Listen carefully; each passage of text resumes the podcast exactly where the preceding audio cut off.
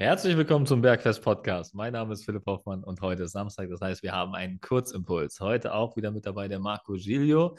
Und heute soll es um das Thema gehen, ab welchem Fitnesslevel brauchst du Kohlenhydrate? Marco, herzlich willkommen. Hallo Philipp, hallo an euch da draußen. Was eine spannende Frage. Können wir eigentlich sofort abfrühstücken? Ja, genau. Short, können wir short abfrühstücken. Können, können wir das richtig short abfrühstücken. Ähm, wir brauchen das ist jetzt vielleicht sehr weit, aber der Philipp und ich werden es jetzt spezifizieren. Desto mehr Muskelmasse wir am Körper tragen und desto aktiver wir sind, desto mehr brauchen wir Kohlenhydrate. So, das ist jetzt eine ganz einfache Formulierung. So, und wie das im Alltag aussieht, im Bereich Fitnesslevel, das kommt als nächstes. Ja, yep, genau. Also, der Durchschnittsbürger isst tatsächlich ausreichend Kohlenhydrate. Definitiv. Und braucht sehr wenig Kohlenhydrate. Marco, welche Sportler oder, oder welches Fitnesslevel brauchen wir jetzt, um uns für Kohlenhydrate zu qualifizieren? Also das klingt jetzt so, als ob man keine Kohlenhydrate essen dürfte oder sowas. Das meinen wir nicht, sondern es geht ja eher darum, wir sagen ja immer, Proteine sind essentiell, Fette sind essentiell. Das heißt, die beiden Makronährstoffe musst du auf jeden Fall in ausreichender Menge zuführen, sonst funktionieren gewisse Prozesse in deinem Körper nicht. Bei Kohlenhydraten, die sind nicht essentiell erstmal. Das heißt, sie sind nicht überlebenswichtig, die sind nicht an allen wichtigen Prozessen beteiligt. Das heißt, du kannst auf die theoretisch erstmal phasenweise verzichten. Es hat aber Vorteile, diese Kohlenhydrate einzusetzen. Und diese Vorteile werden immer größer. Das heißt, wird, dieser Nährstoff wird immer essentieller, je mehr du dein Fitnesslevel steigerst. Und welche Fitnesslevel-Qualität ist erforderlich, Marco, damit dieser Makronährstoff Kohlenhydrate für dich wichtiger wird? Toll erklärt, sehr gut erklärt, Klarheit geschaffen. Wenn wir beim Krafttraining sind, dürft ihr euch das so vorstellen, wenn ihr körperlich in der Lage seid, für eine Muskelgruppe sehr viele Sätze und sehr viel Volumen zu machen. Wir nehmen mal das Beispiel des klassischen Trainings für den Oberkörper und dann konzentrieren wir uns jetzt einfach auch nochmal im Oberkörper auf die Brustmuskulatur.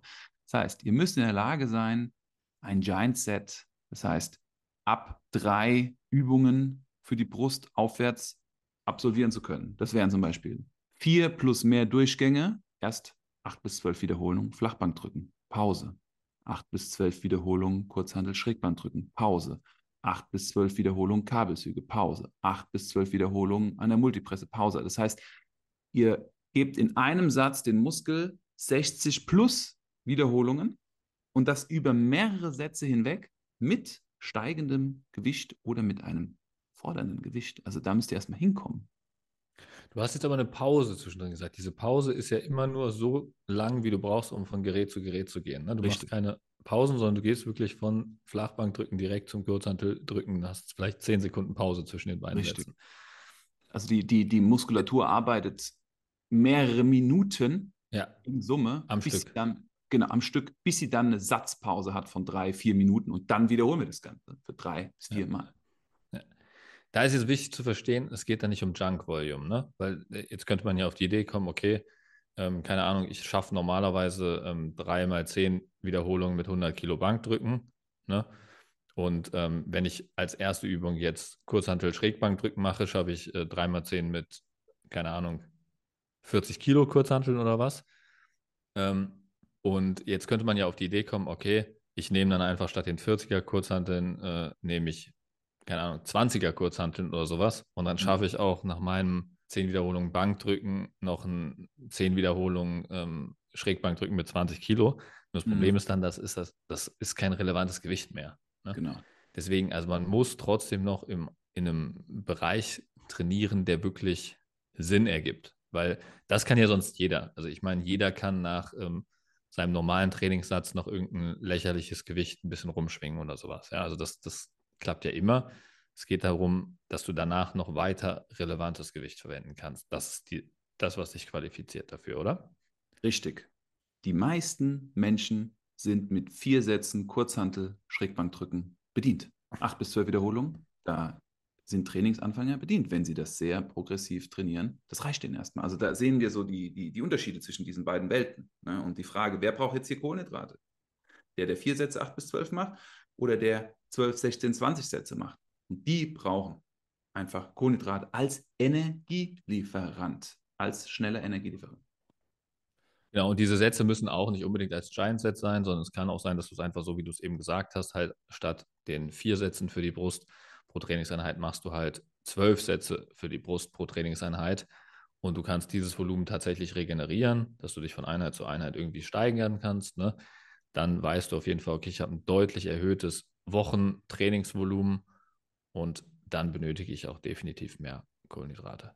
Weil du auch definitiv mehr Muskulatur hast, weil wenn du nicht die Muskulatur hast, wirst du dieses Volumen auch nicht absolvieren. Welche Maschine soll diesen Weg fahren? Wenn du eine kleine Maschine hast, fährst du einen kleinen Weg. Wenn du eine große Maschine hast, machst du einen großen Weg. Und das ist das Beispiel. Wie wäre es beim, beim Laufen, wenn wir jetzt nicht im, im Fitnessstudio sind? Wir gehen draußen laufen. Ja, da musst du ein guter 400 oder 800 Meter Sprinter sein, so kann man es vielleicht ausdrücken. Ne? Also man kann, da kann man sich ja mal anschauen, ähm, was so die Rekorde in dem Bereich sind und wie weit man davon weg ist. Ich glaube, das ist ein ganz guter Indikator. Also wenn du jetzt, keine Ahnung, für 800 Meter länger als drei Minuten brauchst, dann äh, kannst du dir sicher sein, dass du dich auf jeden Fall nicht dafür qualifizierst, äh, dass Kohlenhydrate im Ausdauerbereich irgendein relevanter Faktor für dich ist. Ne?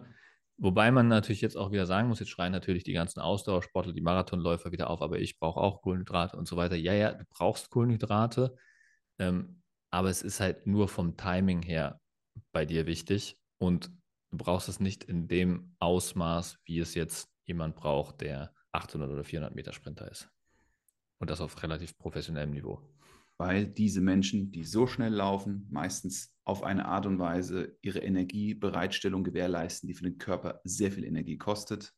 Das heißt, sie benutzen keinen Sauerstoff, sie produzieren Laktat. Das ist wesentlich anstrengender für den Körper, als nur mit Sauerstoff unterwegs zu sein, ohne Laktat. Was wir jetzt natürlich rausgenommen haben, sind die Rennradsportler, die ja auch sehr viel Kohlenhydrateverbrauch haben. Ne? Für dieses Thema würde ich aber verweisen auf die Folge, die jetzt am Mittwoch rausgekommen ist, weil da haben wir das ausführlich besprochen und das Problem erklärt, warum das für die Radsportler so wichtig ist, ähm, Kohlenhydrate zu konsumieren und auch ähm, in welcher Form das wichtig ist. Das soll da nochmal erklärt werden. Also hört da gerne nochmal rein, wenn euch das mehr interessiert und ihr jetzt hier das Gefühl habt, wir ähm, reduzieren die Radsportler runter von den Kohlenhydraten.